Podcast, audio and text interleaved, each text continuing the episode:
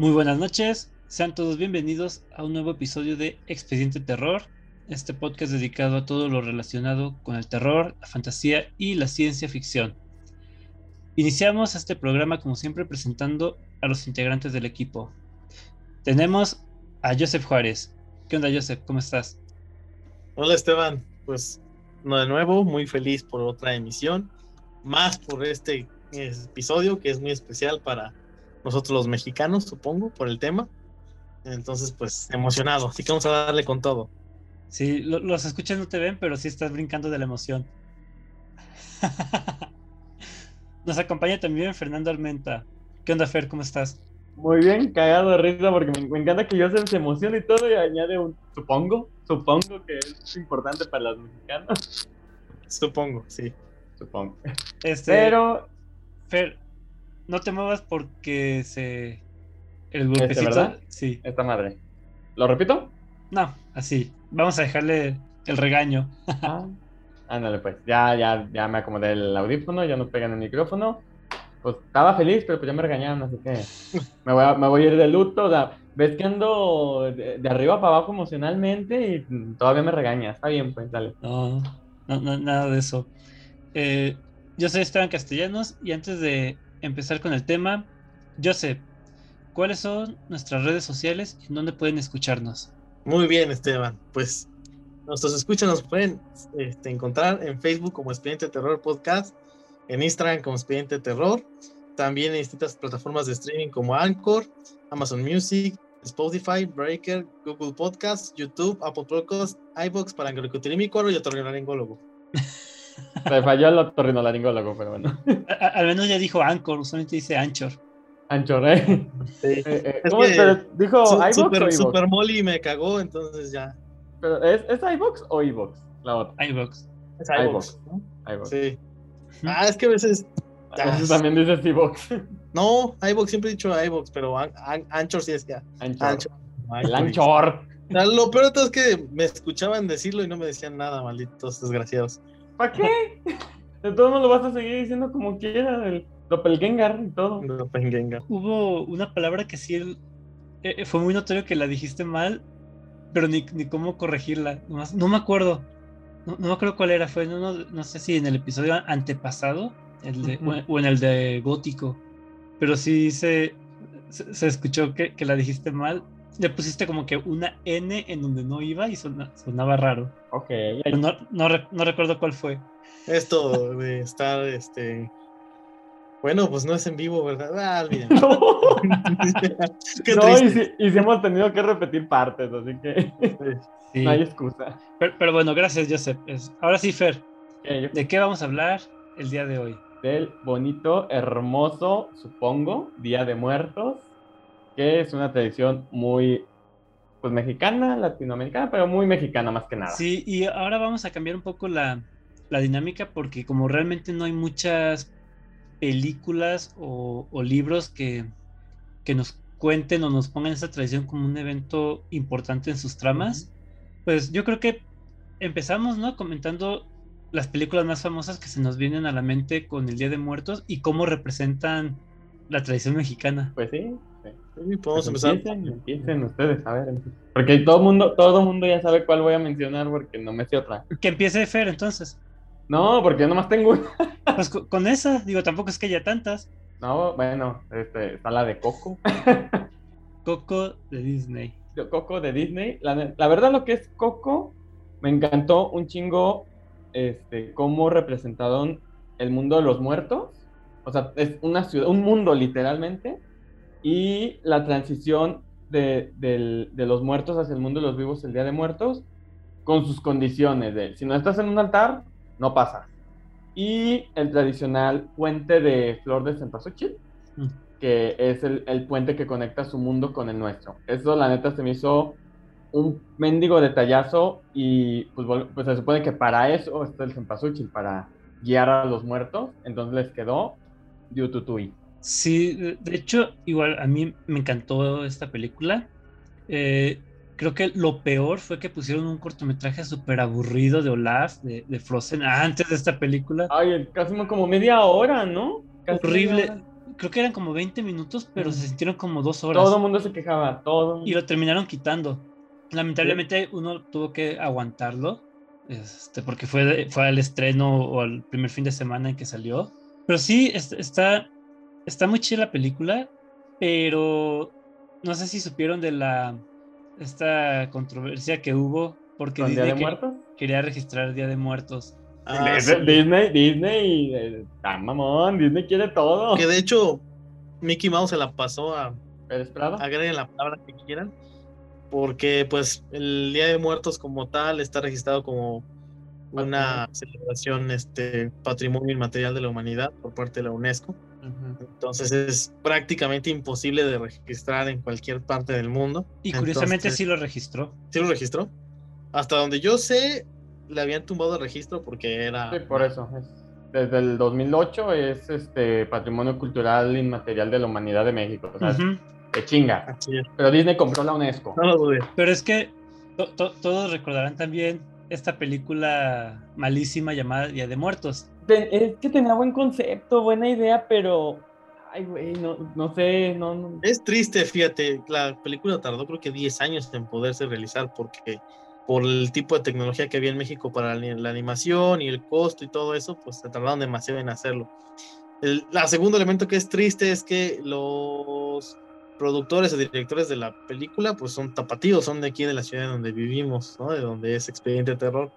Entonces pues todavía le echa más sal a la herida y, y pues tres, el, realmente la palabra de muertos es un pretexto, o sea, es nada más como el título, pero... No tiene nada que ver. No va nada de, hecho, es lo que yo había leído ya hace tiempo. Que, eh, como dice Joseph, esta película tardó muchos años en, concretarse. Y ellos intentaron registrar la, eh, frase o, el nombre Día de Muertos y no pudieron. Y años después llega Disney y curiosamente Disney sí lo registra. Pero se echan para atrás porque todo se armó un alboroto. Y pues esta película, Día de Muertos, tuvo que pudo registrar su título, pero creo que solo como para vender mercancía o algo así. Sí. Y tuvo que retrasar su estreno dos años para que no la compararan con Coco. Que nada. Y, sin embargo, los directores, el director en todas las entrevistas mencionaba Coco. No, incluso, eh, ¿qué fue? De, que estrenaron Coco, creo que uno y dos años después, en la misma época, la volvieron a poner en el cine. Ah, sí. Entonces, como que vean, que la retrase, ahí está Coco. Ahí está la viejita. Mi problema con, Día de Muertos, como ya dijeron, es que realmente, pues, el Día de Muertos está de adorno. Sí, no. segundo, que los personajes protagonistas son unos tontos. Son es que es castrantes. Es una comedia muy tonta. básicamente, Día de Muertos es un clip by. Sí. Y, de hecho, el, título en inglés queda mejor. Er, en inglés se llamó ah, Salmas Wishes o, El Deseo de ah. Salma o algo así a lo mejor con ese título pues, me hubiera gustado más. Por primer atache, el nombre, que nada tiene que ver el Día de Muertos. Segundo, los protagonistas que son pesados. Tercer atache, que tiene errores de edición. Hay que criticar. Oh, el editor del podcast está criticando a otros editores. No, e, es que, digo, yo, yo, no soy editor, yo lo, hago por, hobby. Pero incluso en los créditos, yo me fijo mucho en la ortografía. Y hay una parte en la que escribieron mal supervisor, pusieron supervisor. No mami. Bueno, ahorita bien letrero que solicitaban al almacenista aquí en una parte de la casa técnica. Al almacenista. y además, digo, se tardó 10 años esta película en poder ser producida por. Como para que la caguen por ese detalle. Y cuando ves el, el trabajo final, eh, dices, ay, o sea, realmente te tardaron 10 años en animar esto, o sea, es como. Bueno, creo que dentro del promedio mexicano la animación está bien, pero si la comparamos con, con Disney Pixar, pues, pues ahí, sí va, a estar mal. No, no, digo, y al fin de cuentas ese no es el problema, el, problema es que la historia es pésima.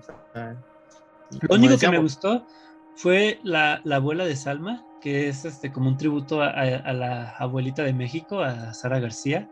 Ah, Sara García. Lo único que me gustó. Porque también incluso hasta los chistes eran repetitivos. Me acuerdo, hay una parte en la que están peleando contra un mono gigante ah. y, los dos güeyes estos que están acompañando a Salma hacen un chiste sobre vegetarianos y 10 segundos después hacen, repiten el mismo chiste de vegetarianos. Así como, ¿por qué si lo acabas de decir hace 10, 15 segundos? Por si no te reíste en la primera. Y no, peor, si no te reíste en la primera, menos te reíste en la segunda. Mira, te seré sincero, esa película solo la vi una vez. Yo Y también. me dormí como 10 minutos. Y a mí no se me olvida. No, yo me, me desperté y uno de los güeyes creo que era verde. Y no supe por qué era verde. O azul, no, verde. Creo que era verde. Y no supe por qué. Incluso me quedé así de. ¿Le regreso? No, la neta no. Yo en cuanto vi lo de la maldición, dije, adiós. Ya. Se acabó. La quité. Y te pusiste a pedrear los búhos bruja fuera de tu casa. Sí. Me acuerdo que me- me- la estaba viendo y me preguntaba, ¿por qué? ¿Por qué la estoy viendo? No, es que se supone que era una isla a la que estaba prohibido el acceso. Y sin embargo tenían lanchas. ¿Por qué? Si, si nadie puede entrar ahí, ¿por qué les pones lanchas? Está prohibido lavar dinero y ponen negocios para lavar dinero. ¿Quién escribió eso? ¿Akira Toriyama? Pero, ok, entonces, es triste decir. La que- verdad que la mexicana estuvo fea. No, que, que un- una empresa gringa como Disney hiciera como que un mejor tributo al Día de Muertos que la que es mexicana. Sí, y porque toca muchos, muchas cosas mexicanas, como cuando la abuelita amenaza al, al ¿La mariachi chancla? con la chancla. Y cuando la avienta, que todavía, o sea, que le dice al morro, tráeme mi chancla, mijo. No mames, eso es oro, eso es. Neta, yo me, que- yo me imaginé a mi abuela este, en ese momento y yo dije, no mames. Yo, yo creo que Día de Muertos se hizo en una, precisamente como es, tardó 10 años, o sea, es una película que se escribió creo en 2008, Ujú. salió hasta 2020, ¿no? Dos- 2019, no me acuerdo. 18, 19, por ahí. 19. Creo que en su momento estos cuates debieron haber- quisieron apostar por una fórmula de tipo de historia de animación que se hacía en ese entonces en Estados Unidos. Y, y aparte de que pues obviamente nada que ver con la tradición original Día de Muertos, pues envejeció mal, ¿no? También la historia, o sea, y está mal escrita, o sea, no, no, tampoco podemos decir mucho, ¿no?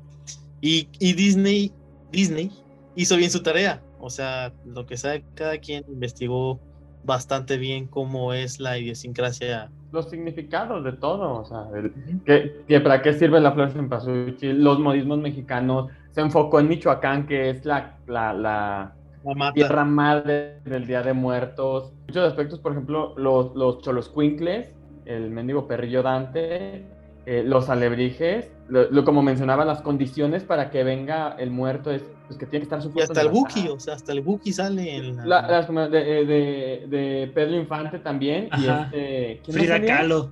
Frida. Kahlo. Bueno, pero. Ay, Frida Kahlo. también soy Incluso yo. este, eh, el malo es un, un tributo a- al típico ranchero cantante Famoso, sí. del cine de oro mexicano. No, Exactamente. no, no me, no me acuerdo los Sí. nombres, la verdad.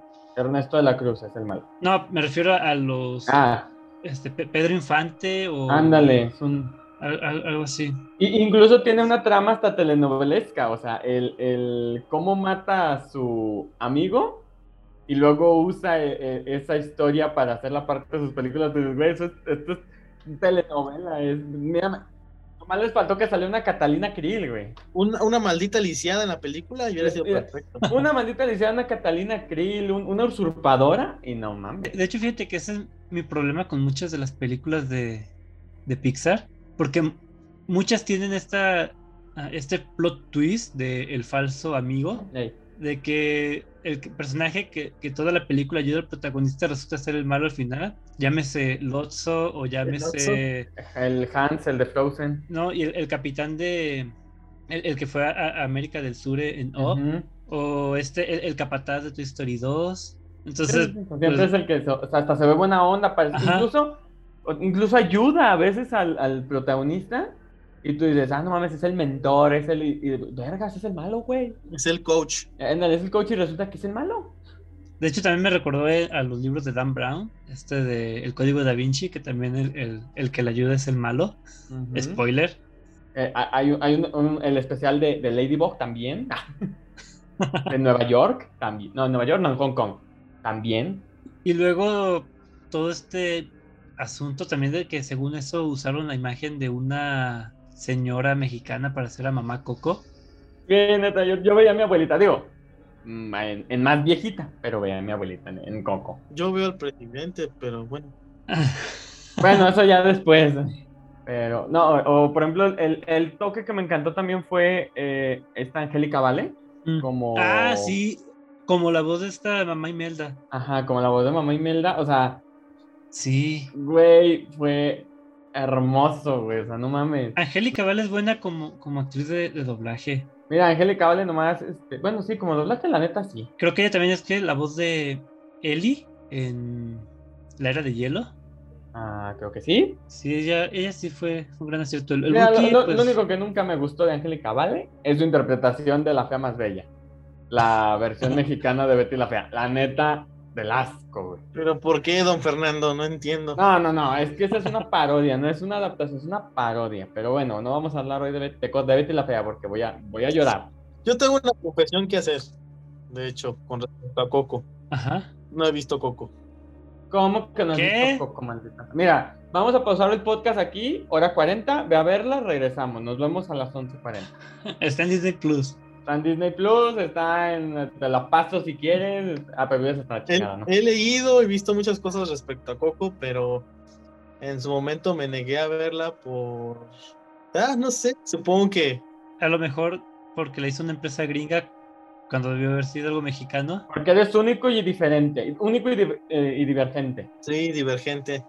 No, no, mira, hoy es buen día, estamos grabando en primero de noviembre. Digo, sé que es una película, pero sí, hasta cierto punto me molestaba el hecho de que pareciera que para que algo para el propio mexicano pueda ser bueno, tiene que ser validado por extranjeros. No sé, a ver, esa es mi, percepción. Sí, sí, Tienes un, mm, punto. A lo mejor está, está mal, a lo mejor está ojete que sea así, pero honestamente, si no hay, o no se le permite, porque no puedo asegurar que no haya, pero si no se le permite al talento mexicano hacerlo aquí, lo va a hacer un gringo, o lo, va a hacer un extranjero. ¿Y, si lo hacen, lo hacen mal, como Día de Muertos? Es que volvemos, a lo mejor ellos, a lo mejor tuvieron una palanca. No son buenos si tuvieron una palanca. Más sin embargo, algún estudio pequeño que tiene la capacidad, más no tiene el recurso, no lo apoyan, no lo pelan. Y pasa en deportes, en arte, en todos lados. ¿Quién sabe cuál será la historia detrás del, ¿Del mito? Día de muertos, pero sí, malísima. O sea, la neta, tú ponte a ver programas por excelencia, entre comillas, aquí en México o los más famosos, que tenemos La Rosa de Guadalupe, lo que quedamos las mujeres. O sea, honestamente, ¿tú crees que ese es el máximo del mexicano? O sea, la máxima capacidad del mexicano. Obviamente no. No, obviamente no. Es la máxima que permiten que llegue a la televisión, que permiten que prospere. Lo que el pueblo quiere. Lo que el pueblo pide, quiere y es lo que se les va a dar. Pero honestamente, tú checate otras producciones, eh, eh, gringas, extranjeras, y vas a ver mexicanos ahí metidos, haciendo un trabajo mamalón. aquí no les dan la oportunidad. Guillermo del Toro. Guillermo del Toro. y Guillermo del Toro es de aquí, o sea, de aquí, este Sí, pero incluso ahorita hablando de, Del Toro, ¿ustedes recuerdan o vieron la película de El libro de la vida? Él fue productor de esa película. Yo la vi hace muchos años y la verdad no, recuerdo ni de qué ni de qué trata. El libro de la vida nunca lo vi. Yo también lo vi hace mucho tiempo, digo, era como algo similar a Coco, ¿no? En cuanto al tema del, del otro mundo. La verdad es que no me acuerdo bien, o sea, también la vi hace como 10 años. Yo me recuerdo que estaban en un museo y. Sí, sí. Y se les aparecía la Catrina, que de, hecho era esta Kate del Castillo. No, nunca la he visto, necesito verla. bueno, tengo que verla, no necesito. Tienes que verla. Y yo también, porque la olvidé completamente. Y Coco, pero primero Coco. Vamos a ver Coco. Algo que, que se le agradece a, a Pixar es que creara interés por el Día de Muertos, pero también, como dice Joseph, ¿por qué se tiene que esperar a que una empresa gringa lo haga? Y, de hecho, e, es, lo, que dijo yo, esta película del libro de la vida es eh, México-estadounidense. De hecho, Guillermo del Toro eh, es de, los, de los productores y el director creo que es mexicano también. Y sin embargo, en su momento pegó, pero... No, no te yo vi Coco por última vez en el cine y yo, y yo la recuerdo. El libro de, la vida también, también es... Oye, eh, el libro de la vida pasó de noche, o sea, sin pena ni gloria. O sea, tuvo su auge en su momento y ya. Y se olvidaba, no trascendió.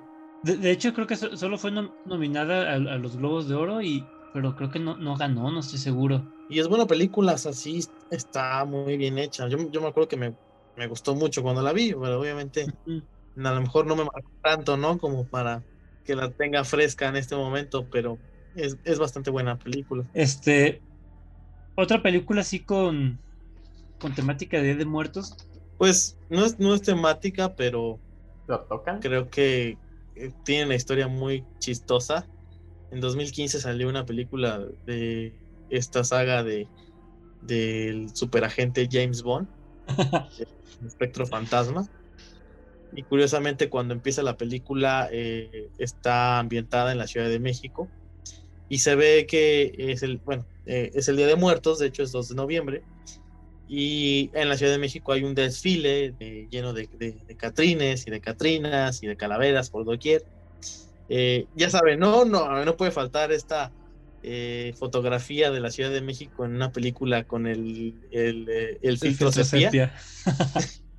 y curiosamente, después de que esta película salió, eh, la, el gobierno de la Ciudad de México decidió organizar cada 2 de noviembre o por lo menos el primer fin o el, o el último, el fin de semana más próximo al día, este, eh, un desfile de, de, de, Día de Muertos. De hecho, creo que hasta rescataron la calavera gigante esta que sale de utilería en, en la película de, del espectro fantasma, la utilizan en el desfile que ya se hace cada año.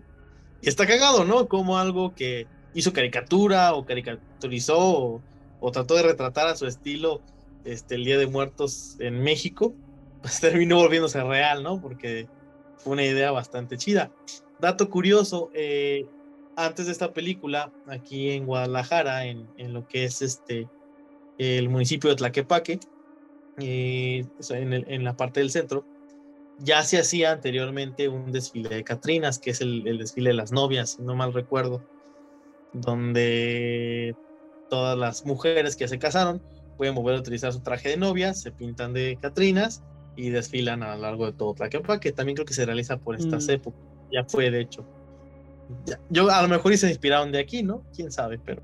No sé, pero yo me acuerdo de los memes que dicen, y aquí podemos ver nuestro tradicional desfile de Día de Muertos, antigua tradición que se celebra desde que James Bond filmó Spectre. sí. sí. Pero, pero, bueno, también contribuyó en algo, ¿no? Digo, no, me, me, me, se me hizo buena idea. Digo, la verdad es que no sé ustedes, pero creo que he visto en los últimos años una especie, incluso antes de Coco, eh, una especie como de revalorización del Día de Muertos, sobre todo en la cuestión esta de, de lo icónico que se ha vuelto el Catrino, la Catrina, y esta proyección de imagen que ha dado de México, como que ha sido una especie como de contra insurgencia a un dominio total del Halloween, ¿no? Digo que a fin de cuentas no están peleados, pero sí creo que durante muchos años se habían perdido un poco las tradiciones, eh, sobre todo en las grandes ciudades del Día de Muertos, y ha habido esta como contrarreinsurgencia y ha logrado convivir o coexistir adecuadamente con, con el Halloween. ¿no? De, de, de, hecho, me gustaría usar, así que aprovechando que estás mencionando eso, para, para entrar a la tradición. Ay, güey.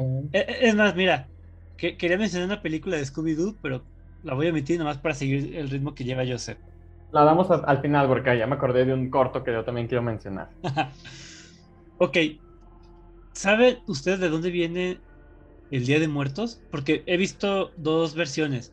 Una que la trajeron los españoles y otra que ya este, eh, se, se celebraba aquí desde épocas prehispánicas. Yo vi una que es la mezcla de las dos. Sí. La, la trajeron la, la celebra, como celebración católica entre el Día de los Fieles Difuntos y de todos los santos, y ya aquí la, la, se fue mezclando con, las, con la cultura que ya había aquí, que muchas ya celebraban a los muertos todo el año, o sea, todo el tiempo los estaban celebrando. Lo que pasa es que en los últimos años en México se ha polarizado un poco esta narrativa de la conquista española. ¿Por qué será? Y, pero es, es, bueno, es un tema que, que, apenas tiene reflectores, pero es un discurso que tiene décadas, que se discutía en, en, las, en los rincones de, de, las élites intelectuales, esta parte indigenista contra los, los conquistadores. Yo no me inclino de ningún lado, creo que al fin de cuentas en México todos somos mestizos, ¿no? O por lo menos la gran mayoría. No podemos decir que somos completamente indígenas o completamente descendientes de españoles. Este, pero eh, sí, yo creo que es parte del sincretismo, ¿no? Eh, ya existía una reverencia hacia los muertos, ya existía toda una tradición y una cultura. Y obviamente, como lo mencionamos en el capítulo anterior, cuando hablamos de Halloween, pues este día de todos los santos y esa tradición que ya traía la, la Iglesia Católica, pues parte de esta, esta eh, forma de evangelizar a los pueblos indígenas, pues mezclaron ambas cosas, este, y de algún modo pues surgió el, el, Día de Muertos que hoy en día conocemos, ¿no? Pero no se puede entender eh, este presente sin ninguna de las dos partes. Sí, de hecho me gusta mucho esa palabra que dijiste, sincretismo. Nuestros escuchas quizás no lo sepan, pero aquí en Guadalajara hace unos desde hace unos años el gobernador ha estado poniendo unas esculturas, unas muy buenas, otras bastante jodidas, como una pluma que no sé ni siquiera por qué está ahí. Parece más consolador que pluma, pero sí. Exacto, pero, bueno, pero hay una, una, escultura que en lo particular me gusta mucho que se llama precisamente sincretismo. Y que de, un, de una parte la ves y es la Virgen y rotas, bueno, giras tú para ver otro lado de, la escultura y es la, no diría Santa Muerte, diría como una Catrina. Y los religiosos se, ofendieron. Sí, es que fíjate, es, y es una cuestión muy chistosa de, de, esta parte conservadora de, ver la, la, religión, porque el sincretismo se utiliza cuando, por ejemplo, conviene no hablar de que el Día de Muertos es una tradición indígena, pero es una ofensa cuando pasa este tema como de la de, la escultura, ¿no? Porque el parte de, la, de la, ofensa que tenía eh, este sector eh, era que pues colocó la, esta, la estatua atrás del, si no mal recuerdo, de la, es el refugio, la iglesia. el templo del refugio. el ah, templo del refugio. Sobre federalismo. Y obviamente pues es, es como una ofensa y, aparte pues la Virgen, y que un lado es como una especie de Catrina y así extraño, como decía Esteban. Entonces, este, hay el sincretismo ahí, pues ya era así como de, es una ofensa, pero nos conviene usarlo cuando tratamos de decir, está, está muy curioso, esto, esto es un tema de debate aquí en, en México. Sí. También es cierto que el, Día de Muertos como tal se festeja de forma muy diferente en, en, en, todo el país, ¿no? Eh, está menos arraigado en el norte, por ejemplo. Sí, me dijo que eh, en el norte se celebra más Halloween, ¿no? Se celebra más Halloween, exactamente. Guadalajara, donde vivimos, pues se celebra, yo diría, como tradicionalmente se hace en el centro del país, pero incluso en el centro del país, como partes como el Estado de México, Tlaxcala, Hidalgo, este, por ejemplo, en Hidalgo, en la Huasteca Potosí, no, la Huasteca Potosí, que en la Huasteca Hidalguense, en, en Huasteca de Ocampo se le llama Chantolo, y se hace toda una celebración muy bonita, vale mucho la pena ir. Yo creo que es uno de los lugares donde más bonito se festeja el Día de Muertos.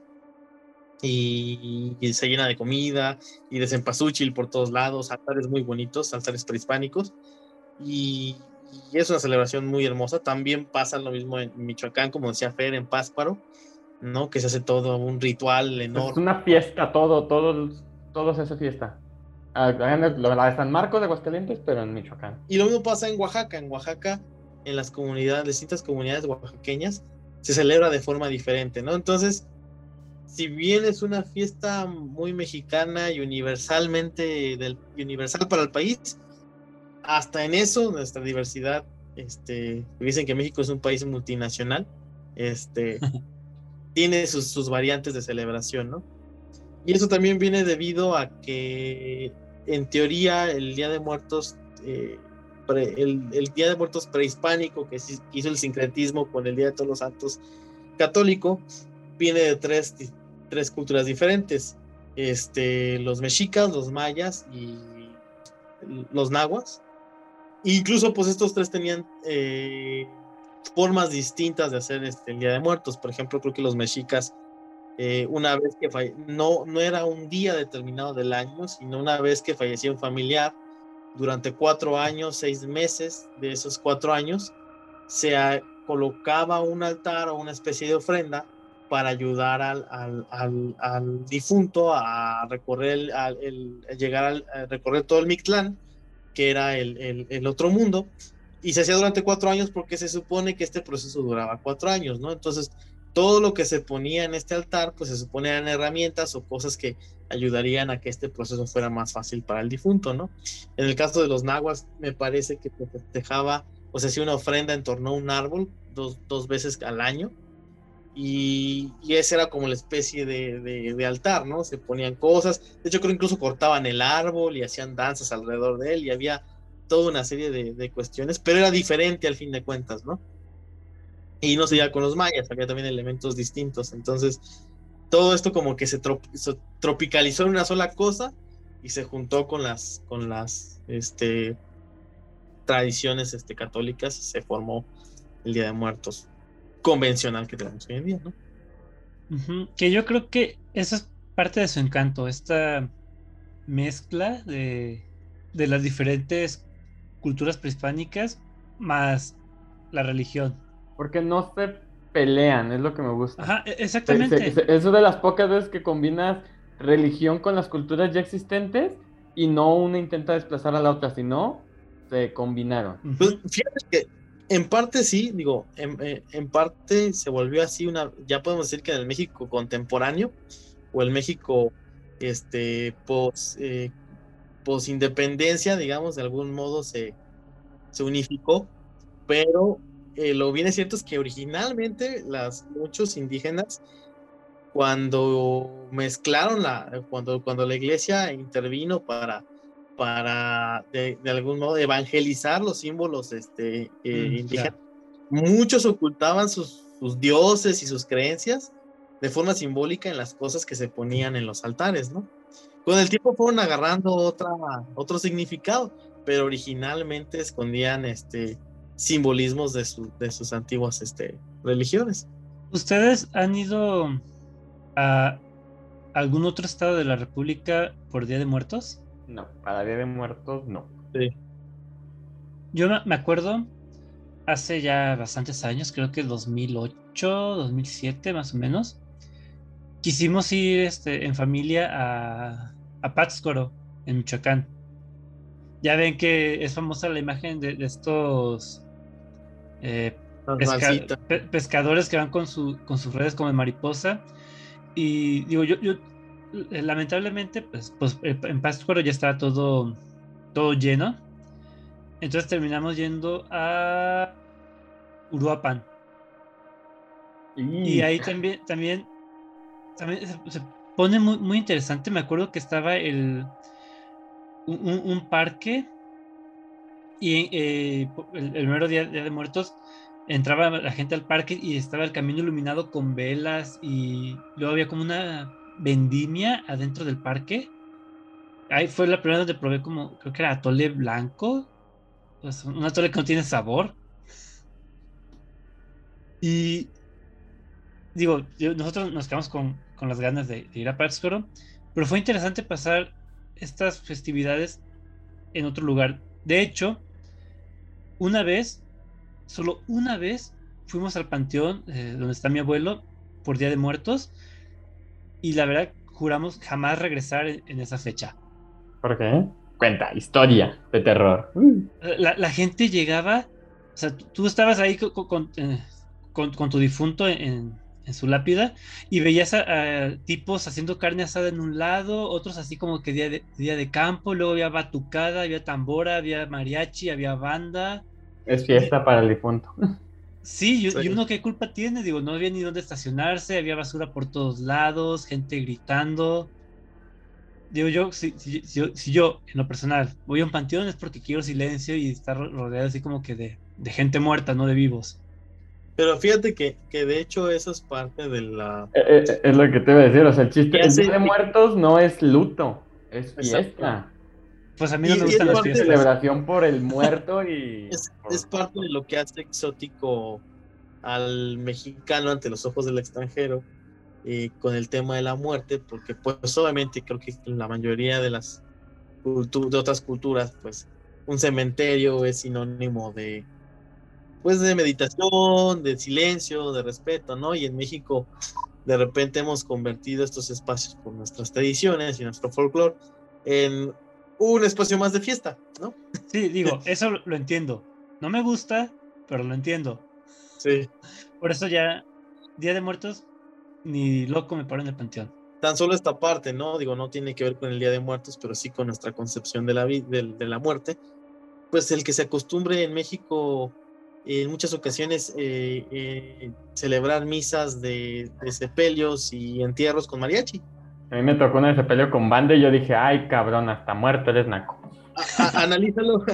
Porque a él le encantaba la banda y le sí, llevaron banda cuando se murió.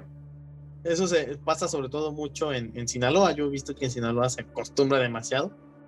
Pero yo he visto aquí en Jalisco más el hecho de que se hace con mariachi y en varias partes de México. Entonces, a mí este, pónganme a Madonna, ¿eh?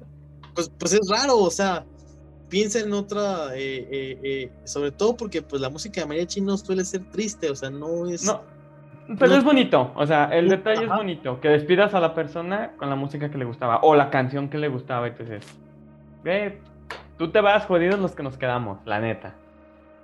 Sí. Tú ya chingaste. Porque no sabemos qué hay allá, pues, sí. la verdad, pero... El Mictlán. Mictlán, ahí. Hay un, hay un perrito choloscuincle que te espera y ya te llevan. Te cruza el, el, el río. Exacto. Y fíjense que está, tienes que rascar la pantilla. Investigando sobre el, el, Día de Muertos y leyendo, pues estaba padre esta idea del, del, del otro mundo que tenían, sobre todo los mexicas, uh -huh.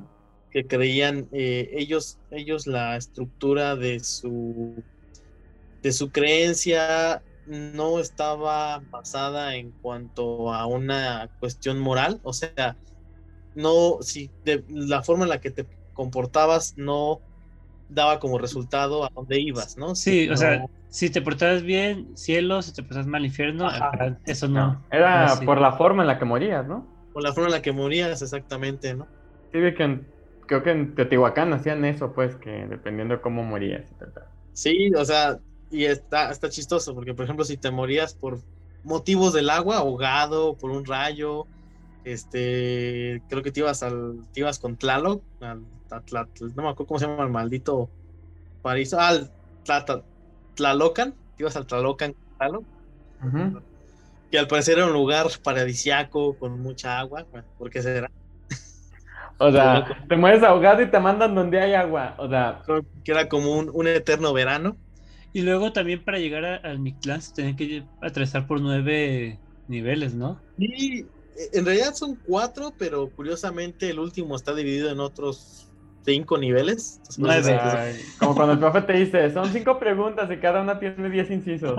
Y si tú lees los, los niveles, o sea, o lees, lees la, la, mitología de cada uno de los niveles, ¿no? Esta parte de cruz, el, el, el, fíjense, no sé si esta parte, yo siempre he escuchado en México la frase de que tienes que portarte bien con los perritos porque son los que te van a ayudar a cruzar el río.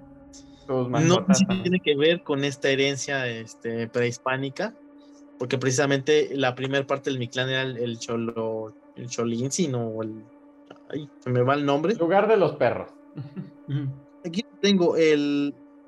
No, Isquintlán, Isquintle, Isquintlán. Uh -huh. eh, en el que los, los choloscuincles, que, que a veces sacrifican choloscuincles para entrarlos con el difunto, Pobrecitos. con la finalidad de que los ayudaran a cruzar este río y pudieran llegar a la siguiente etapa de, del Mictlán, que era el, el, tepextil, el Tepequetil, Moma, Moma, algo así.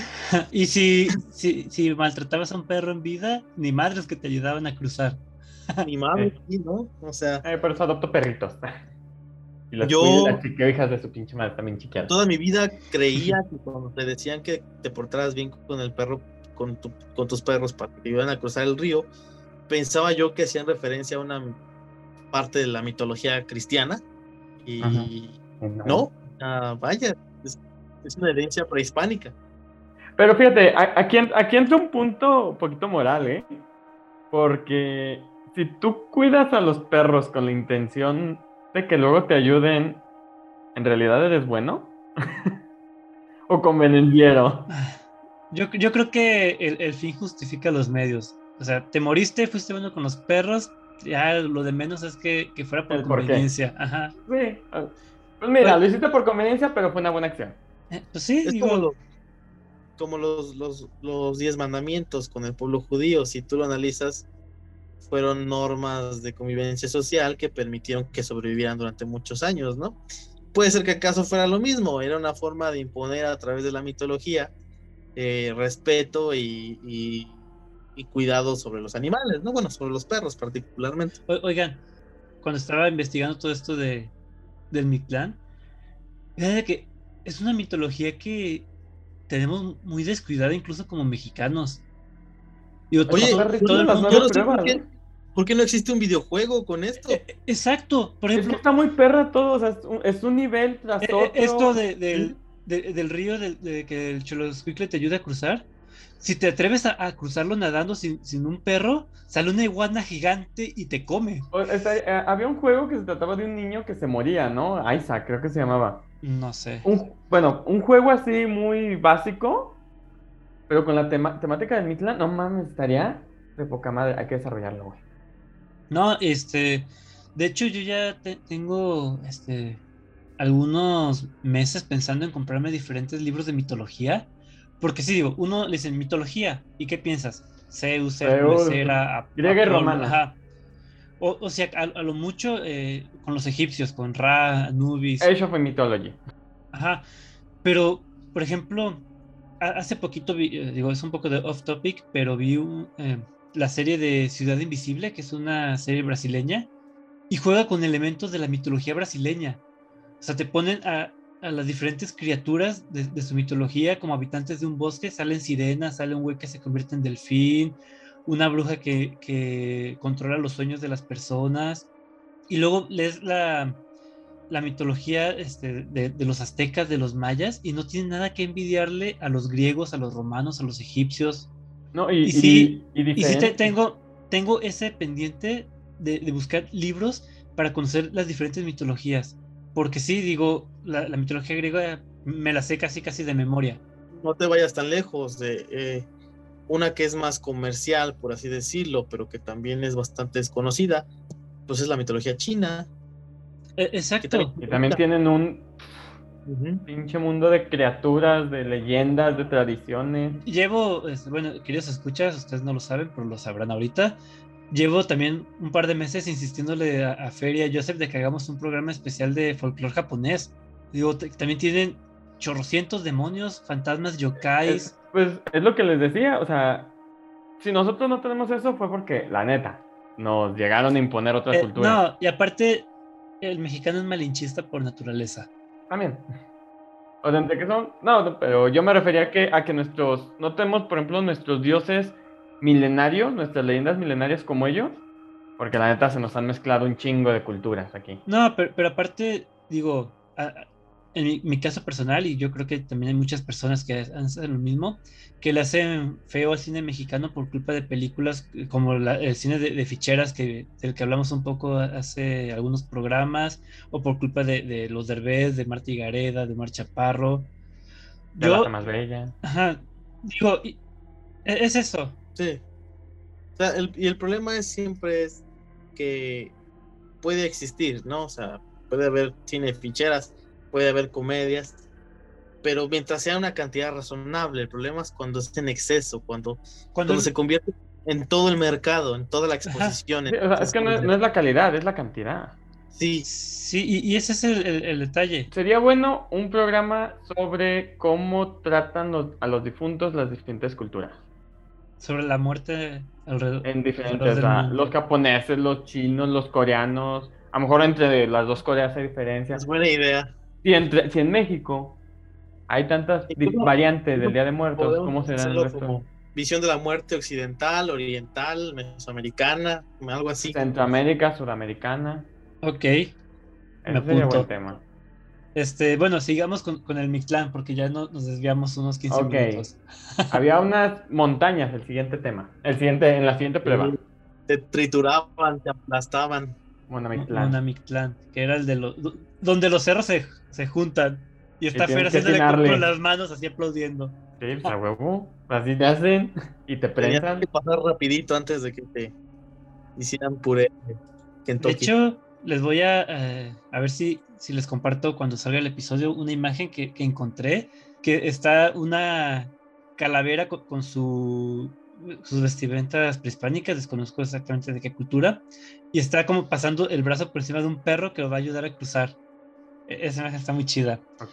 Este, después llega la montaña de obsidiana. El Listiviana, donde era Istepetl. desollado.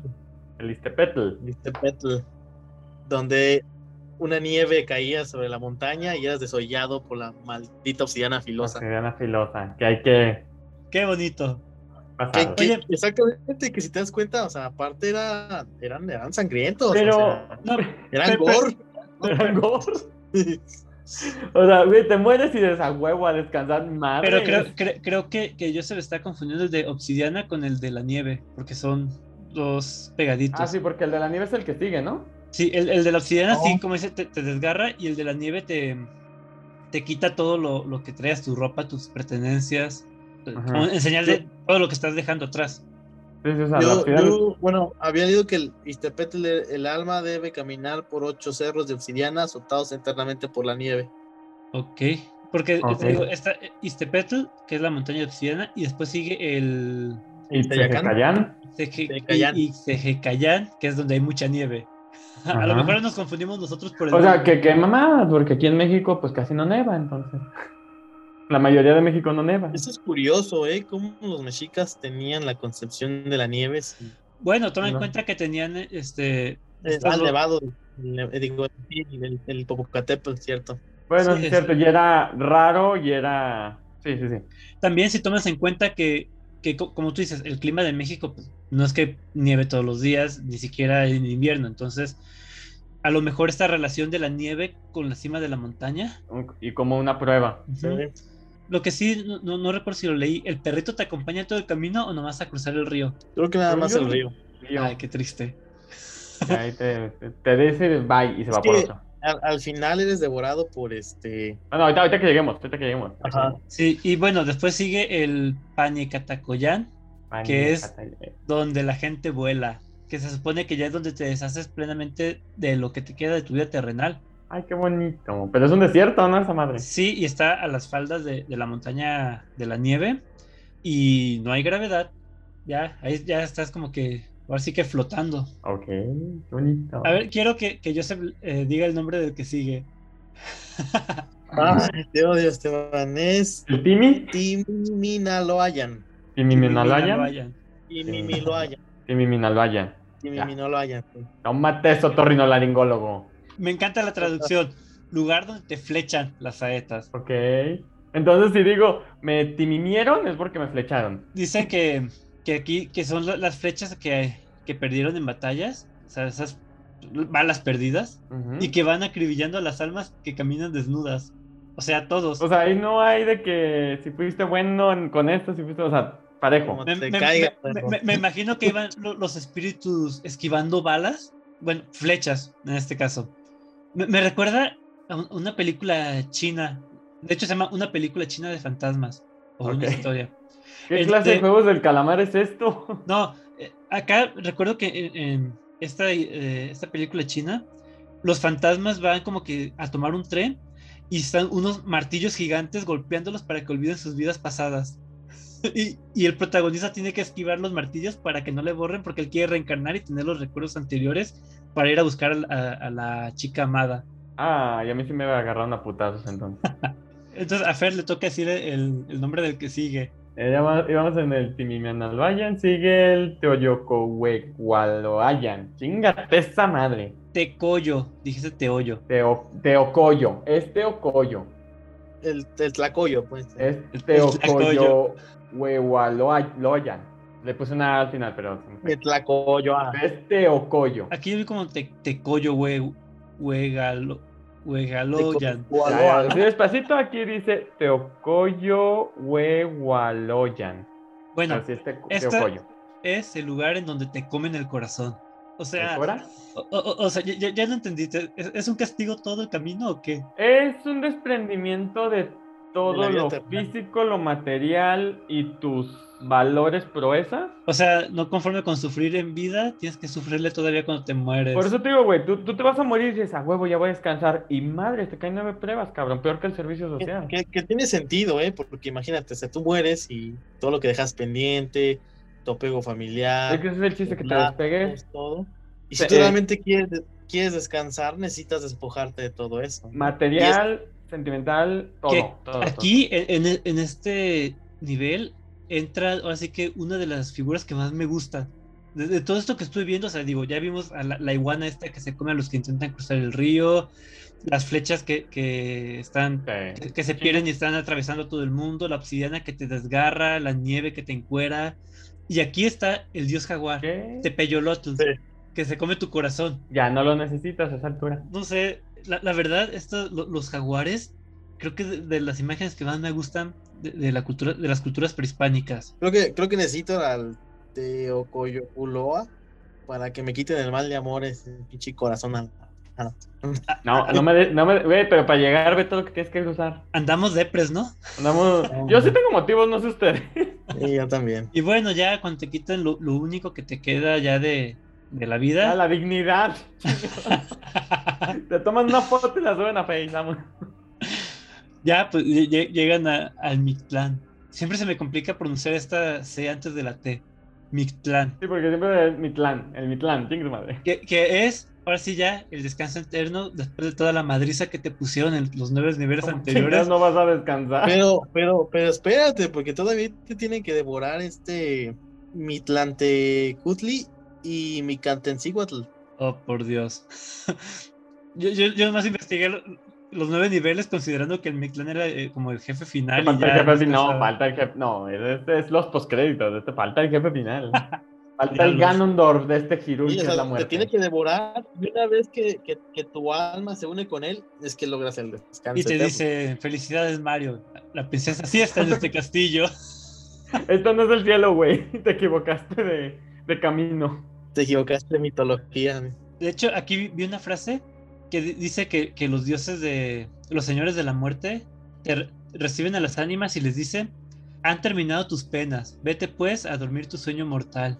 Oye, pero fíjate, si, si te morías de muerte natural, porque ya no sé que sea natural, pues te ibas al Mictlán a, pas- a- a pasar por este pinche calvario, ¿no? Pero si eras este guerrero, te ibas con Huichilopochtli y te convertías en una hermosa ave que cantaba por las tardes y se escondía en la noche. Y si no, te, si te morías ahogado por razones del agua, te ibas a un lugar paradisíaco donde era verano todo el tiempo. No, pues mejor me muero ahogado, me volvía guerrero para, No, pues para para evitarte la chinga de... Sí, de la O- neta. o- o- oye, me encantó cómo dice, te convertías en una hermosa ave y levantaba las manitas Joseph. O sea, no, no, lo, no, no lo ven, los escuchas, pero nosotros sí lo vimos aleteando. Sí, sí, sí, sí, te hizo ilusión convertirte en ave. de que te desoyen a que te conviertes en un hermoso quetzal, pinche quetzal. a la- Bueno, O sea, pues- o sea, Quetzal y capaz que el güey sale como pichón. Y, y era un quetzal a fuerzas porque luego igual te convertías en una gallina y te comían. no, no, no especificaban el ave, o sea, decían que era una Y, y te hermosa degollaban y te cocían Y tenías que correr en chinga ya sin cabeza porque te acababan de, de 20 descabezar. Ay, no, qué triste vida. Oigan, dejando a un lado el Mictlán, ¿qué les parece si, si hablamos de uno de los elementos clásicos? Digo, ya lo mencionó Joseph un poco con los mexicas de que les ponían un, un altar con ofrendas. Ah, los altares. ¿Ustedes hacen altares en su casa? Sí. No el tradicional, papel maché, vela. No. La neta, porque entre que no tengo tiempo y me da hueva. Pero sí pongo su velita, su florecita y aplico la de una para todos. Yo, yo siempre he querido hacer un, un altar de muertos, pero no es como que una tradición que se celebra en mi casa. De hecho, me costó mucho trabajo convencerlos para hacer fiestas de Halloween. Digo, llevamos cuatro años celebrando Halloween. Yo creo, no, no sé por qué no hacemos altar de muertos. Pero sí, voy a ver si me lo propongo para el próximo año hacer uno. A ver, entonces, altares de muertos. Creo que es como el, Símbolo. el símbolo del, de- del día. O sea, es este al- altar en niveles con la fotografía del difunto, con la comida que le gustaba, con flores en La pasushi, calaverita de dulce. Las de calaveritas azúcar. de, de azúcar o de chocolate, que creo que no son las tradicionales. No. La, la- la cruz de, de ceniza, si no me ¿De equivoco. ceniza? Y me encanta que de todo tiene un significado, o sea, todo tiene un porqué. Excepto las calaveritas de chocolate. Ah, esas son, esas son extras, es la cereza del pastel. Eso, eso es para, para que el gordo coma de ahí y no se coma lo demás. Se supone que la calaverita de azúcar tiene que llevar el nombre del difunto en la frente. Y con no to- ya no se hace, no se acostumbra, pero la tradición original era esa. ¿no? Que sí siguen vendiéndolas, ¿no? Co- Con, nombres. Digo, lo, lo tradicional, bueno, lo usual o lo común ¿no? eh, últimamente es nomás que tengan crucecitas o adornitos. Sí, muy genérico. Ajá, pero sí debería de tener su el, el nombre. El nombre del. ¿Qué me dices del pan de muerto? Ah, no, eso es lo mejor que tiene estas fechas. Está muy Sí. pinche rico el panecito muerto. Qué, qué decepción saber que no tiene muerto de verdad. Es, es decepción, pero bueno. El otro día me comí uno que tenía esencia de anís, que es como que más tradicional. No mames. Perrísimo, güey. es que casi todos te los venden y es de naranja. Ah, sí, Sí. pues es el clásico. El, el- el clásico comercial. Pero ya te vas a unos más elaborados que tienen anís o no me acuerdo cómo se llama la otra cosa que le ponen también. Y que al fin de Mm. cuentas la, la, la, la forma que tiene el pan de muerto trata de, de, de estimular huesos. Los huesos. Que son chingada. del difunto. Sí, y Yo no soy tan fan del pan de muerto, debo admitir, pero siempre compro para adornar mis altares. ah, yo, yo todo que- el año como pan de muerto y pues la verdad pan es pan. No, y si lo hayas en pan de muerto en otra época, la neta hay que comprarlo y comerlo. Oye, ha- hashtag somos gordos. Yo diría gulo. Que, que ha habido unas nuevas variantes ¿eh? de pan de que los rellenan de Nutella y de chantilly. Y que los vayan en chocolate. Sí. Ay, no. Cualquier cosa que tenga chocolate me gana. En Tlaquepaque, de hecho, hay un puestito donde los venden así, todos exóticos, hasta con malteada y todo. Sí, y bueno, ¿qué otro elemento tienen los altares? Pues más que elemento como tal, es la temática de color naranja. Que son el cempasúchil y el papel maché picado, cositas como calabazas, mandarinas, tejocotes, porque se, se creía que el naranja era el único color que pueden percibir los muertos, la segunda tradición. Ah, Y lo usaban para hacer el camino, que también se ve muy representado en la película de Coco. yo había visto que dependiendo de para quién fuera el altar, era el, el color. Los sirios. Es que ahí, ahí entran las mezclas de creencias. o sea, algunas son porque el naranja es el único que pueden percibir y es con el que los guían. Y si te fijas, la mayoría de las creencias ponen camino de cempasúchil. Ah, sí, digo, de, de las flores sí, este, tiene que ser cempasúchil, pero Yo El había, papel yo picado. que, que el cempasúchil, aparte del color, era porque el olor también los, los guiaba a los Ajá. muertos. Y aparte, el naranja en las culturas mesoamericanas era el color de luto. Una, una tradición, por ejemplo, que vino a incrustar el cristianismo, a- a- o que se juntó con, con el prehispánico, fue esta onda de las, de las velas, o de las veladoras. mm, Este, pero Ujú. se supone que tradicionalmente se tenía que usar o se tendría que usar velas moradas en señal de luto y, y generalmente se ponían en forma de cruz, no tanto por cuestión de representar una cruz de Cristo, sino representar los cuatro puntos cardinales y ayudar al difunto a que pudiera Ujú. orientar a llegar a la, a la ofrenda. sí, eso también lo, lo había visto yo. Creo que son 12 sirios, me parece, en forma de cruz. Ujú.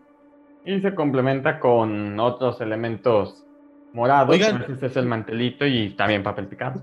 Y- curioso, ¿no? Como en, en- en el Halloween, por ejemplo, en el Día de Todos los Santos, eh, la calabaza, ah, no sé si decirlo anglosajona o la calabaza este, naranja, pues es, es típica, representativa de esa fecha, pero también en México tenemos nuestra calabaza que es representativa del, del Día de Muertos, ¿no? Es calabaza de Castilla, la calabaza naranja. Ajá. ¿Y la otra? Y nosotros con nuestra calabacita y nuestro dulce de calabaza o calabaza en tacha. Tachas, tachas No, y pericos. no, no, no, Y tacha. Y perico. perico. Sí. Esa es otra tradición de Día de Muertos, pero esa no es parte del altar. güey. La, la otra calabaza es calabaza verde o calabacita. Calab- Calabacín, ¿no? También le decían. Ujú. Ah, ¿por qué chingados repetimos nombres nomás? La vara de tejocote, que es la que abre paso al alma a que regrese a visitar a los parientes. y entonces la mandarina, ¿para qué era? Es que yo me enfoqué más en los colores que en la cosa. Entonces, la mandarina es, digo, yo lo tengo en el concepto de que es naranja porque es lo que perciben y lo que los guía, pero la mandarina como tal, ¿tienen el- ¿tiene algún significado? ¿La mandarina? Yo lo tengo por el tema del color, pero no sé si como tal, porque ahorita mencionaste que el tejocote era para abrirle camino. Paso, sí. Y de hecho Yo lo que tengo ser nada más. Yo tengo nada más como el concepto de que es naranja y es el que los guía, no que el tejocote les abría camino también. Entonces, Ah, aquí uno lo es por color y otro por. que incluso el tejocote tenía que estar espinado para que ayudara al, al, al- al- al difunto a abrir camino. ¿Cómo no sé? Solo sé que dice que tiene que ser espinado el maldito tejocote. El incienso, muchos Este, altares tienen ¿Sí estamos hablando del mismo tejocote? Hay más vara, pero la vara del tejocote. Ah, O sea, el te- yo, me- yo dije, un tejocote, me no, no, la no. fruta y dije, espinado, pues cómo, ni que fuera chayote. No, la, la vara, la vara, sí. Yo estoy, estoy. Me Ah, faltó mencionar la vara. No, sí lo Ah, fíjate, desde el, hace rato, el- pero el no. tuyo era la vara, el mío es la, la Mm. fruta. La fruta. Pero todo sirve, chingos madre. Copal e incienso. Ah, sí, para limpiar y purificar. Ujú.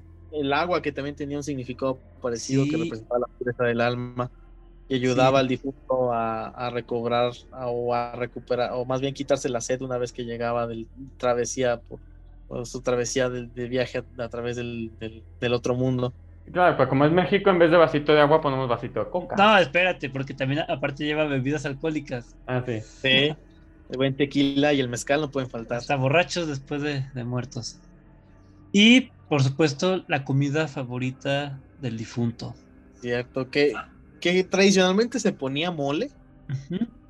Pero a mí no me gusta el mole. A mí no me tendrían por qué poner mole. Yo, yo me acostumbré a que. Yo, bueno, yo tenía un primo que falleció cuando yo tenía nueve años, ocho más o menos. Él tenía 14 y desde entonces, cuando. Porque, mi- por ejemplo, mi mamá, mi tía, sí hacen altares todavía en sus casas. Yo no, por pinche huevón. Pero, por ejemplo, ellas que sí ponen la foto de mi primo, le ponen una pizza. Mm. Y, y- y yo, yo siempre, o sea, mis altares, mi memoria de altares es una pizza y una Pepsi, que es lo que le mamaban a mi primo. Es lo- sí. es lo que te iba a decir, cuando, cuando en el futuro sean los altares en reverencia a Don Iker, a Don, don Brian y Don Kevin, yo creo que va a haber Ayan, este, eh, lasaña, este ramen, eh, Sushi. sushi, unos, po- unos poquis. unos mokis. También algo que, que yo no sabía y que descubrí hace como cuatro años es que la- las ofrendas varían dependiendo del día. O sea, el altar Ah, no, no es para recibir a, to- a todos los muertos un solo día. Por ejemplo, No. ah el lo que mencionaba. el, eh. el 27 de octubre es cuando llegan las mascotas de la familia. Ah, mis perritos, anda mi pinche. Ah, no, ya, ya pasó. Luego, el 28 de octubre es los que tuvieron algún accidente o, o murieron de manera violenta o repentina. Ah. Los Medio 29, de, los 29 de octubre, que es lo que comentaba Fer eh, por WhatsApp el otro día, de lo- los olvidados y que no tienen familia que los recuerde. Y, dice y- Fer, y- ¿y y- entonces, y entonces, ¿a, a- quién- a qué vienen? ¿a dónde llegan? ¿Con quién Los de la puta común, pues. Sí, pero, o sea, Oye, ¿cómo, cómo ¿Con pones quién tú llegan? el altar para decir que, ah, es para las personas que no tienen quien las recuerde? Bueno, pueden aplicar la de una veladora. Ajá, sí, Es- ajá. eh, Y, y simplemente es como, como una invitación a, güey, ven, come, bebe y regrésate. O sea, pásatela chido. Que ahí entra en contradicción con lo que pasa en Coco, güey. En Coco, acuérdate que cuando las personas ya son olvidadas, desaparecían del mundo de los muertos. Que era la muerte O, a lo mejor son nuestras creencias moguls que creemos que vienen los olvidados y pues realmente no vienen. Eh, no la creímos. Luego, el 30 de octubre llegan los que no nacieron. Ujú. Y cu- cu- curiosamente nos brincamos el 31 porque esa es otra celebración. Y el primero de noviembre es el Día de Todos los Santos y llegan los niños que fallecieron, eh, pues, siendo niños. Ah, como Chabelo cuando se muera. Ándale. Ya el, el 2 de muer- el 2 de muertos, hoy nomás. muertos. El, do- el 2 de noviembre es cuando llegan todos los demás, los adultos. Como, la- con la- como aquí aplica al revés que las vacunas, güey. Primero, primero los niños, luego los demás. Al revés, sí, cierto. Y de hecho estaba este, en uno de los grupos de WhatsApp en los que estoy, estaban presumiendo esos fotos de altares. Y uno dice, ah, en el mío ahorita tiene, tiene puros dulces para los niños. Dice, mañana ya le vamos a poner comida.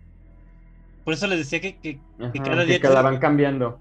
Sí. Ahí que el ofrenda. 27 le ponen croquetas o qué pedo, un sobre de pedigrí pero Caldito de pollo. Caldito de pollo. Ahorita me escamó mi mendiga perra, está acostada en la puerta y se estiró y le dio el madrazo y dije, los niños, es- bueno, para los escuchas, estamos grabando en primero de noviembre. Ah, los hoy niños. escuchan niños, es normal. No está bien, pero es normal. Entonces me escamé ahorita con mi mendiga perra. me, me voy a proponer el próximo año hacer mi altar de muertos. Y sí lo voy a poner ¿Y la vas a ir cambiando cada día? Sí. Ya me dieron ganas de hacerlo, güey, la neta. Yo también lo voy a aplicar desde, desde el 27, voy a poner un mendigo huesito. Este año solo, solo lo hice para mis difuntos este, mayores, pero el año que viene yo creo del 27 voy a hacer primero para mis perros difuntos y ya. Yo sí la voy a aplicar. Pongo la foto de mi progresión. Y luego un altar para nuestras ganas de vivir. Mira, ¿sabes qué? Ah, como estoy ahorita, déjame llegar primero el próximo año. Ya vemos qué hay. Un altar para, para ¿Cómo? este, mis triunfos amorosos. eh. Re- recordé la de Calamardo cuando va al cementerio y aquí yacen los sueños y deseos de Calamardo y está llorando y deja flores en la tumba. Ándale. O- oiga, eh, otro elemento clásico también de estas fechas y que probablemente se los dejaban de tarea en las primarias. Las calaveritas. Ay, Ah, no mames. Ay. Horrible hacer eso. Yo nunca he tenido talento para escribir rimas, ni poesías, ni nada. Guáchate la, la serie de hechiceras y se te pega. en inglés. Ah, en inglés, qué chiste. Porque en español no- no- rara vez las hacían rimar en español. Sí, Estaba no.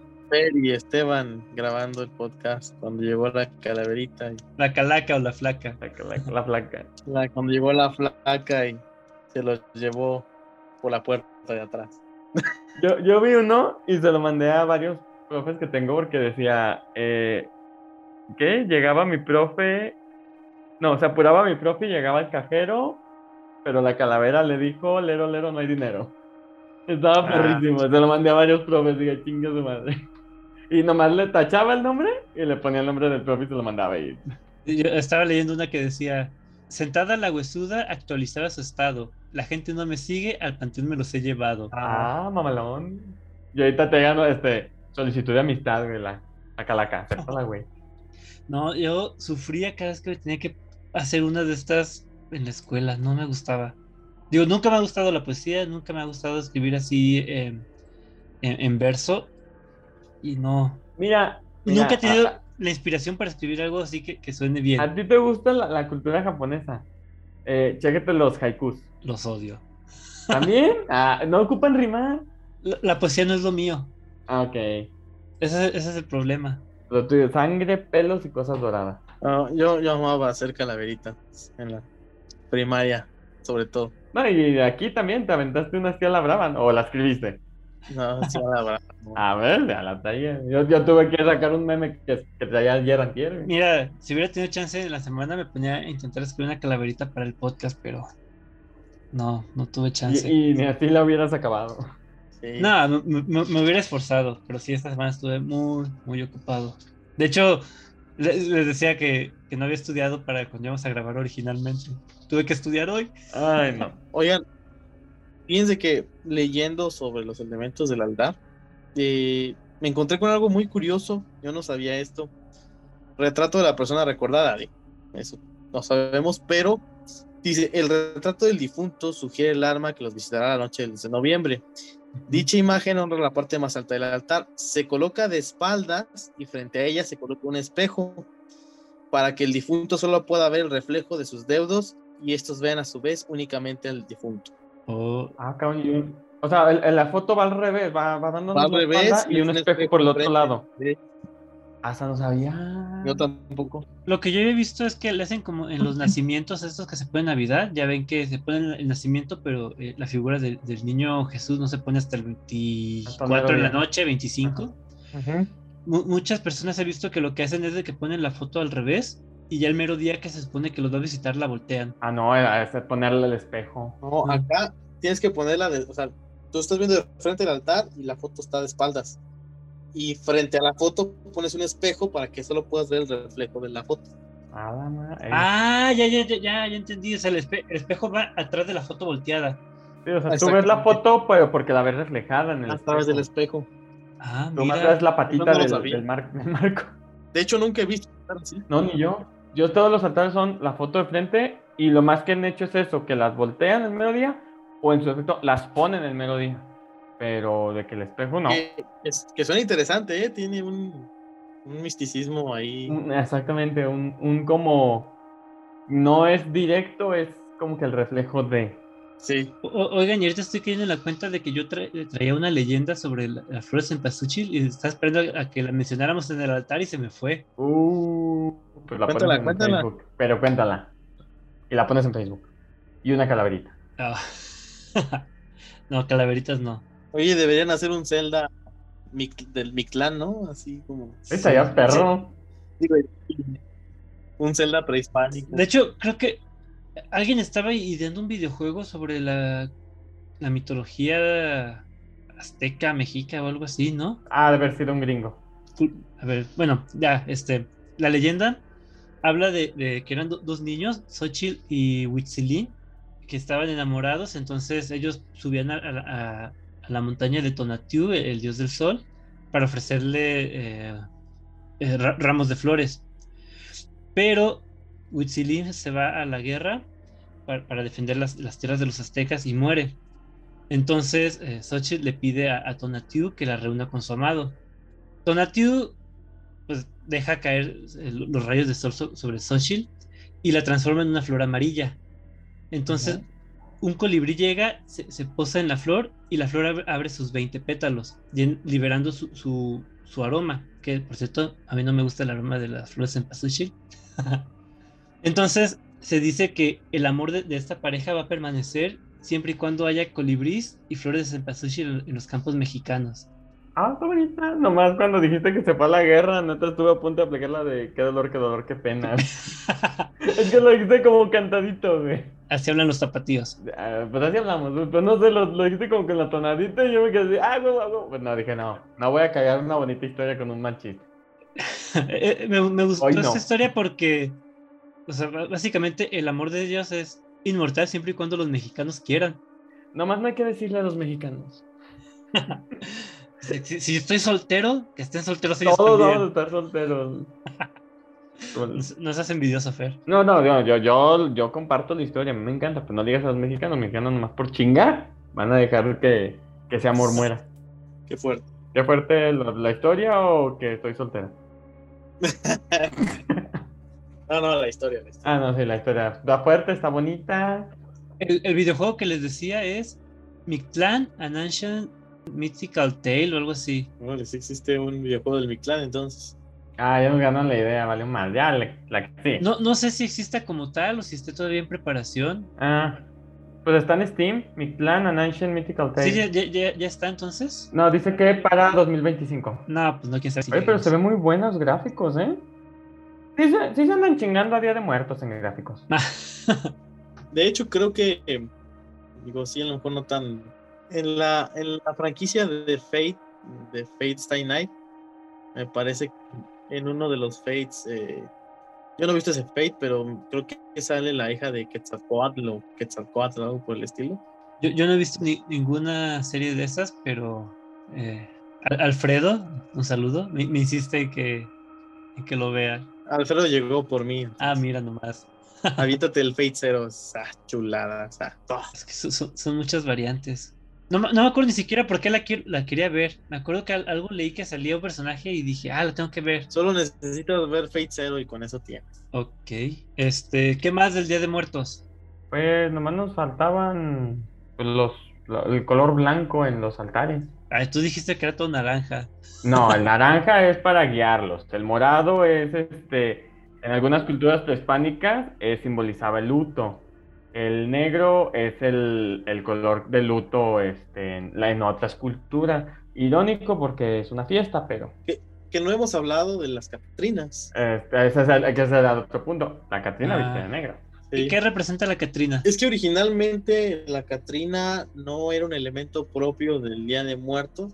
Eh, surgió como una sátira por parte de los hermanos Posada en la época del, porfiriato, cuando, este, no sé si de porfiriato, sí, sí, era una, una, crítica a la aristocracia mexicana y representaban siempre a esta parte de la burguesía este, muy este, recatada y todo en forma de calaveras. Y con el paso del tiempo, esta sátira eh, de la clase política y de la aristocracia, pues se fue adoptando dentro de la imagen del Día de Muertos, ¿no?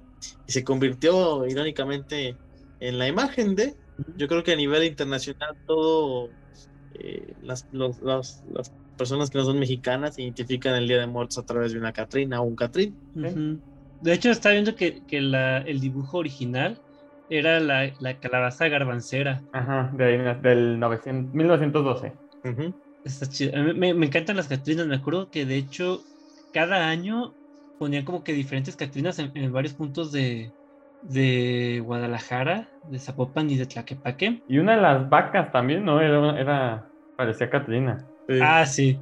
Ah, bueno, las vacas también ya habían invadido también desde hace mucho. Eh, eh, dato, también pusieron vacas con distinto, Catrina. pintadas de diferente temática alrededor de también la ciudad.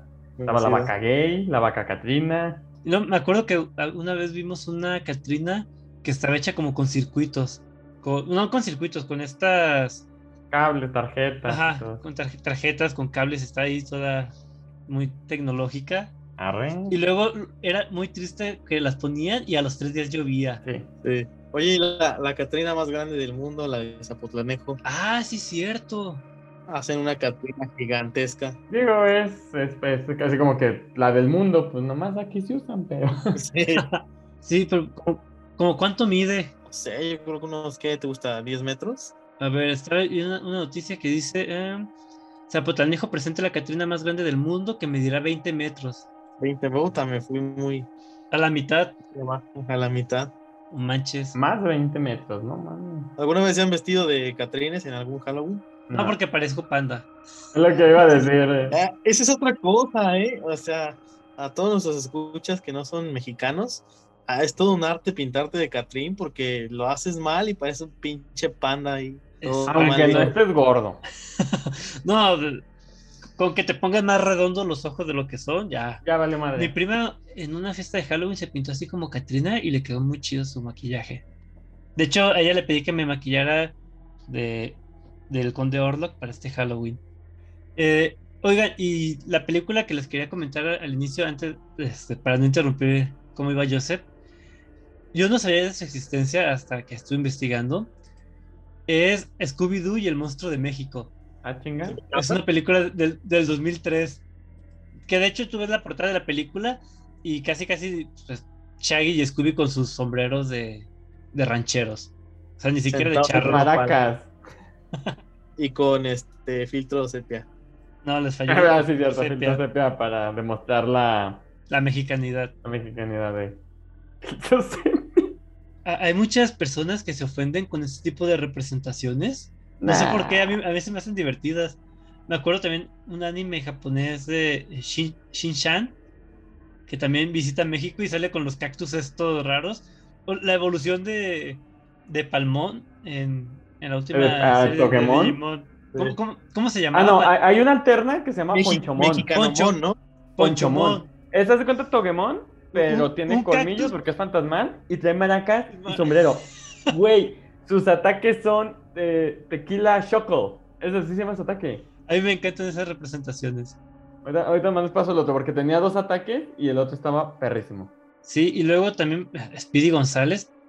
A, mí me, me gusta mucho, digo, yo no lo considero ofensivo, pero pues hay gente que sí. Oye, los tres mosqueteros, hay un mexicano en los tres mosqueteros de Disney.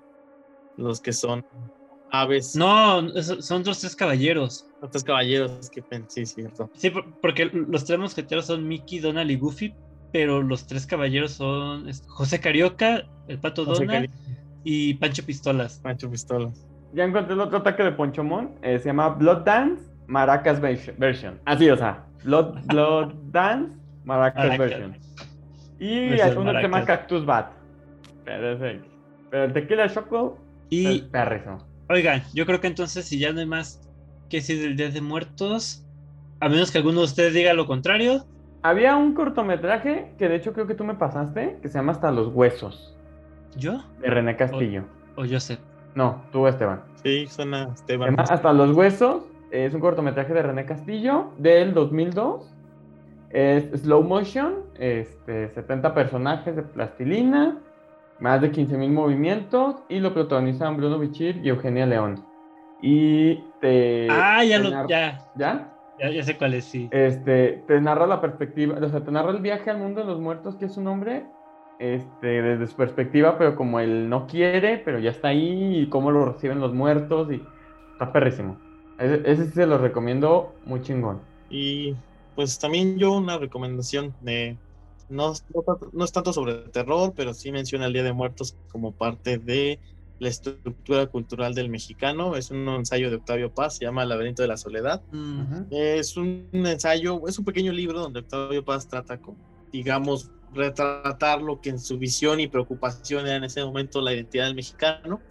Y pre- precisamente en- en- durante este ensayo, pues habla del Día de Muertos y cómo es que tenemos la concepción de la muerte. ¿no? Entonces, vale la pena leerle si tú eres extranjero y tienes un poco de curiosidad sobre nosotros. Digo, no es tan fiel, no es tan fiel, yo no estoy tan de acuerdo de muchas cosas, pero vale la pena echarle un vistazo. Que de hecho lo encuentran gratis en internet buscando el laberinto de la soledad. Ujú. Es el primer resultado que te aparece. Luego, si, si- si ustedes leen el prólogo, este es de modelador, ¿eh? O sea, te, te pega. Pero ya con el transcurso, creo que hay muchas cosas que están tendenciosamente escritas de esa forma.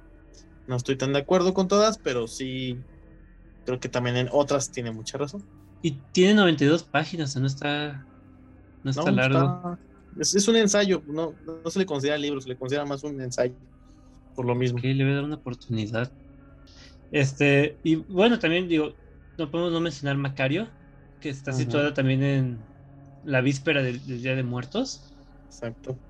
Que creo que la, la mencionamos un poco también cuando hablamos de cine mexicano, ¿no? Ujú. Sí, es- y tenemos por ahí pendiente un especial de Tabuada, ¿no?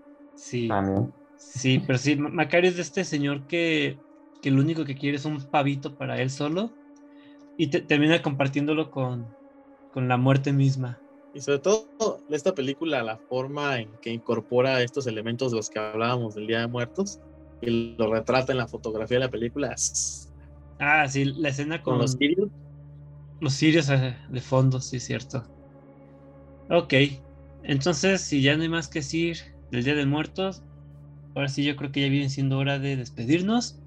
Unas últimas palabras, Joseph.